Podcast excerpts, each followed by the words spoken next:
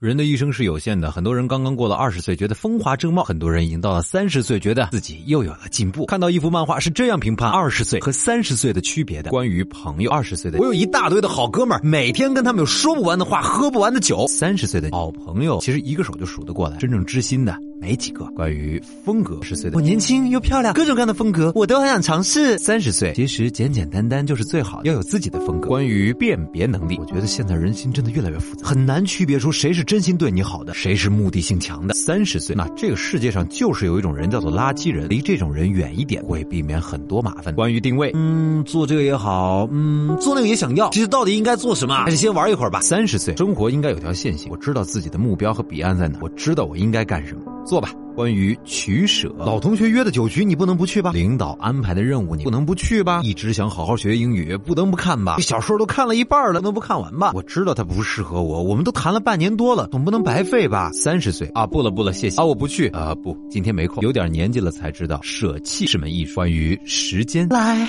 呀，挥霍呀，反正有大把时光。三十岁，一周七天，一天二十四个小时，八小时睡觉，八小时上班，两个小时在路上，两个小时处理一些繁。所的事情，真正留给自己的时间实在太少，太宝贵了。关于钱，二十岁的我没钱，我没钱，我没钱，我没钱，发工资了，我有钱了。三十岁有点钱，有点钱，有点钱，发工资了，哎，怎么这么穷？时间就是这么汹涌澎湃，而且残酷无情的。二十岁和三十岁差着十岁，却有这么大的不同。变老真的只是一瞬间的事。你现在正处于人生的哪个阶段呢？对于刚才说的这些项目，你又有怎么样的想法呢？可以找来公众微信号，找到小传说，或者在我们的音频下方说说你的想法。说的最有趣的，我们奖品送给你。